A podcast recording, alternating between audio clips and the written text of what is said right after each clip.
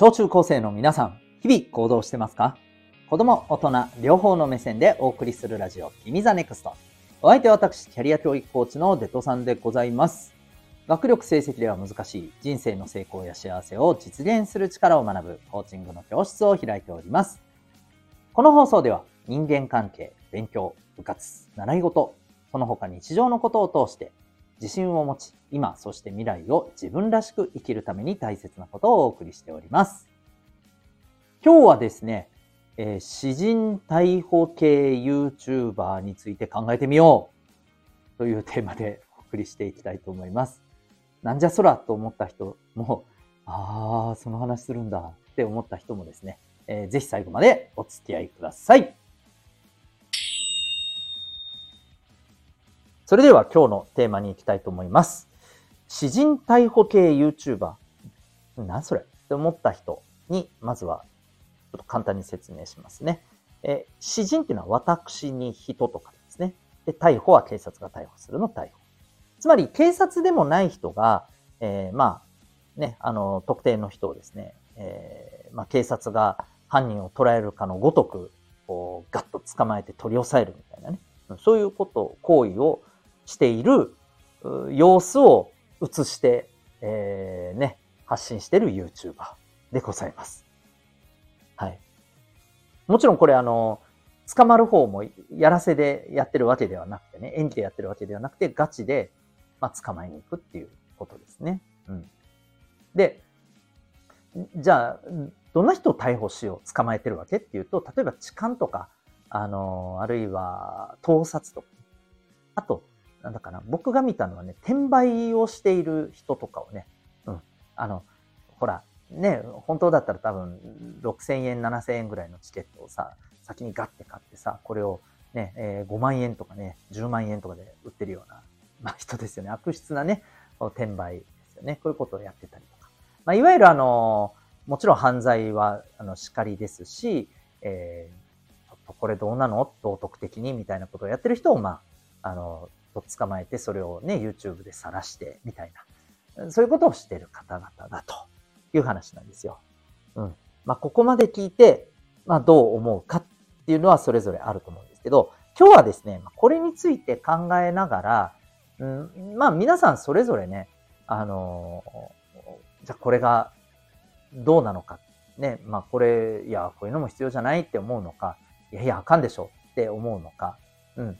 えーそれぞれ考える機会にしてもらったらいいのかなと思います。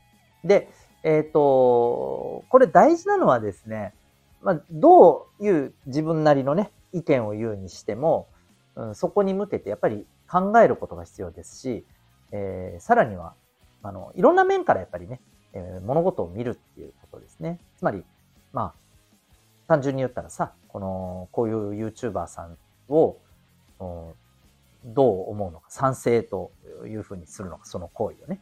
それとも、いやいやいや、違うでしょ、まずいでしょっていうふうに思うのか。うん。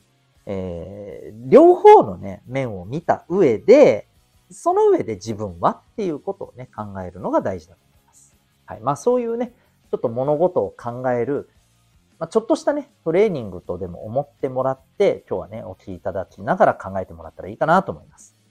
で、ちなみにですね、なんで最近これがまあ、こんなにね、あの、話題になってるのかというとですね、えっ、ー、と、これ実は、あの、最近、こういう人たちが、まあ、連続で逮捕されてるからなんですよね。うん。そう。要するに、あの、詩人逮捕をしてる人が逮捕されるっていうね。うん。そんな感じになっている。うん。まあもちろんね、逮捕されている方は、まあ、叱るべき法に触れるようなね、うん、あの、まあ、行為をしたという疑いがあるからこそ、まあ、逮捕されてるわけですけどね。これはガチの警察官にね、逮捕されてるわけですけど、まあ、そんなこんなでね、えっ、ー、と、彼らの、この、所領というのが、まあ、彼らの存在っていうのがね、それまでは知らなかった人たちも、へえ、こういう人たちいるんだねっていうふうに知られたりもしていると。そんな話ですね。もしかしたら今聞いて、へえ、そうなんだ、知らんかった全然っていう人もいるかもしれないし、まあ、正直よく見てるっていう人もいるかもしれないし、そこまででもないけど、一応なんか知ってるよと、友達がなんか面白いとか言って見てるのをなんとなくなんか聞いた気がするよとかね、あると思うんです。で、まあ、ここまで聞いて、なんとなく、ね、まあ、イメージはついたと思います。こうこういう人たちがやってる。ね、つまり、まあ、例えばね、うんと、痴漢をしてるんじゃないかと思われる人を、まあ、探すわけですね。で、えー、あ、これはっていうふうなものを見つけたら、そこでね、カメラを回しつつ、ね、捕まえて、まあもちろんね、あの相手は逃げようとしたりとかね、するんでしょうけれども、それをね、こらって言って取り押さえて、ああ、何やったやんみたいな感じでね、うん、攻め立てるっていうことを、まあ一部始終を取ると。そんな話ですよね。そういうことを、まあしてるわけですよ。で、これ皆さんどうですか？単純にここを聞いてみて。まあ、もしね、これで想像しづらいんだったら、一回ここ止めてね、あの、実際に YouTube で見てみてでもいいと思うんですけど、うん。どう思われますか？うん。まあ、例えばね、これね、えー、両方の面を見ていくと、例えば、これに対して、いやいや、タコタまずくないですか？って思う人は、じゃあなんでまずいのか？うん。っていうことを考える必要があるよね。と。まあ、例えば、えー、そもそも、えっ、ー、と、人のこのね、行動をいきなりね、えー、奪うっていうのは、もちろん悪いことをしているっていうことが前提ではありますけれども、まあこれ硬い話をするとさ、これ日本国憲法において、えー、身体の自由、体の自由っていうのが、まあ基本的にはね、言われてるわけですよ。ただ、えっ、と、これを、えー、取り押さえてもいいのは、まあ、こういう場合に限るというものがあるわけですよね。で、しかも、基本的にはね、うん、こういった、あのー、まあ、こう、権限を公的にね、えー、使える役割の人たちがやっぱりいたりするわけですよね。まあまあ、一番警察の方だったりするわけですけどね。うん、それを、まあ、やっていいのかとかね、うん、いう考え方もあります。で、また、あとは、えっ、ー、と、まあ、捕まえるのはいいと。なんで、なんでわざわざ晒す必要があると。うん。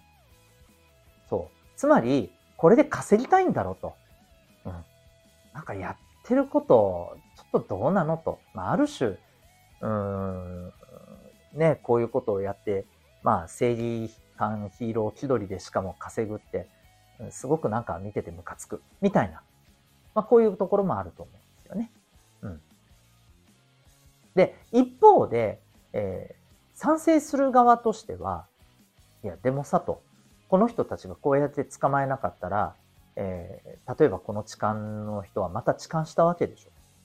うん、それで、えー、ね、悲しんだり、あのー、傷ついたりする人がいるわけじゃん。うんそれを一人でも減らしたんだったら、これはありでしょう。うん、警察が、やっぱどうしても手が回らないところをこうやって捕まえる人がいるってありがたいじゃん。何が問題なんだというふうに、えー、な意見ももちろんあると。うん。ねこれ、どうですかね。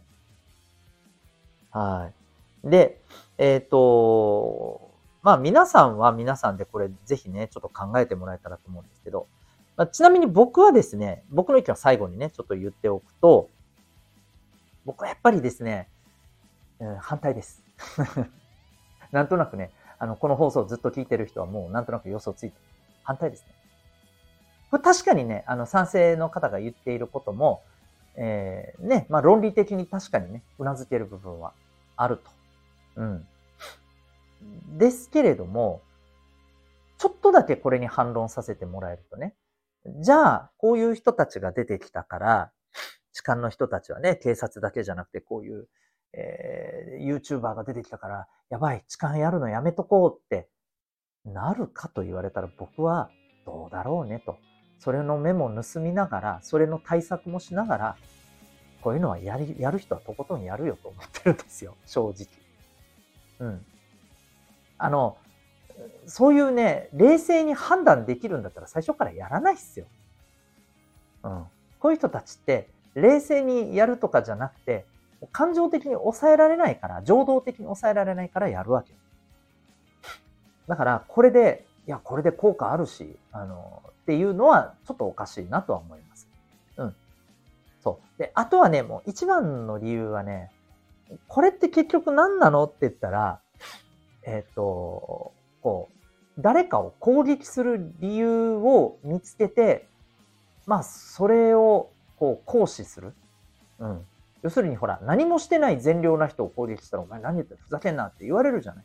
でも、こういう相手だったら、まあ、極端な話さ、暴力振るったって、まあ、ね、痴漢してるしね、いいんじゃねみたいな、ざまあみたいなさ、そんな感じで、えー、になっちゃうじゃないですか。うん。で、これって、結局さ、まあ、程度の差はあれさ、ネットで、なんかほら、不倫した人とかをとにかくみんなで一斉に叩いて、いやーってやって、うっぷんばらししてるのとさ、あんま変わんない気がするんだよね。うん。あの、なんていうのかな、気持ちとかね、求めているメンタル的なところでいくとね、やってることは違うし、程度の差はあるけどさ、うん。私は結局そこがね、見え隠れするんだよね。うん。あの、少しでも痴漢を減らしたいとかさ、そういう思いでやっているっていうのはわかる。だったら、えー、そこを一部始終移さなくていいじゃない。うん。えっと、えー、こういうことを活動してますっていう報告だけでいいじゃん。それだけで十分知られるじゃん。やばいってなるじゃん。うん。わざわざこうやってね、押さえつけてる様をさ、えー、しかも何回も何回も何回も何回も撮って見せる必要ある？これは明らかにさ、えー、これで、ね、みんなこれを見ろほらって。で、どんどん再生回数回してくれっていう風にしかやっぱどうしてもね、見えないんだよね。っていうか、そういう風に見られてしまっても仕方ないと思う。し、何より、えー、理由があれば、じゃあこういうことやっても OK だね、普通の俺たちでもさ。っていう感覚を助長させることと、助長させることになっちゃうんだよね。もうこれが一番問題だと思う。うん。なので、僕は、まずいんじゃないの？って思います。はい。